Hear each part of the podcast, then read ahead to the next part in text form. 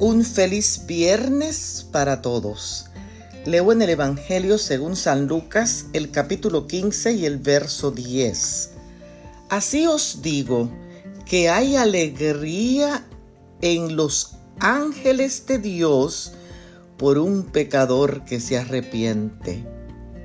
En el texto de hoy encontramos la parábola de la moneda perdida. Una mujer tenía 10 dracmas la dracma era la moneda de plata oficial de la antigua Grecia. Un dracma equivale a 3.20 eh, dólares. Y aunque realmente ha perdido su valor monetario y ha sido reemplazado por euros como la moneda oficial, esta parábola sigue siendo relevante como lo fue en el pasado y es conocida como la parábola de la alegría y de la misericordia.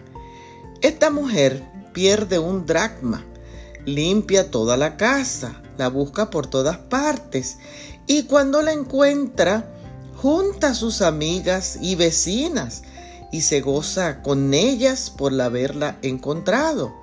Como creyentes nos sentimos gozosos cuando Cristo encuentra al pecador que estaba perdido y junto con los ángeles se alegran de encontrarlo.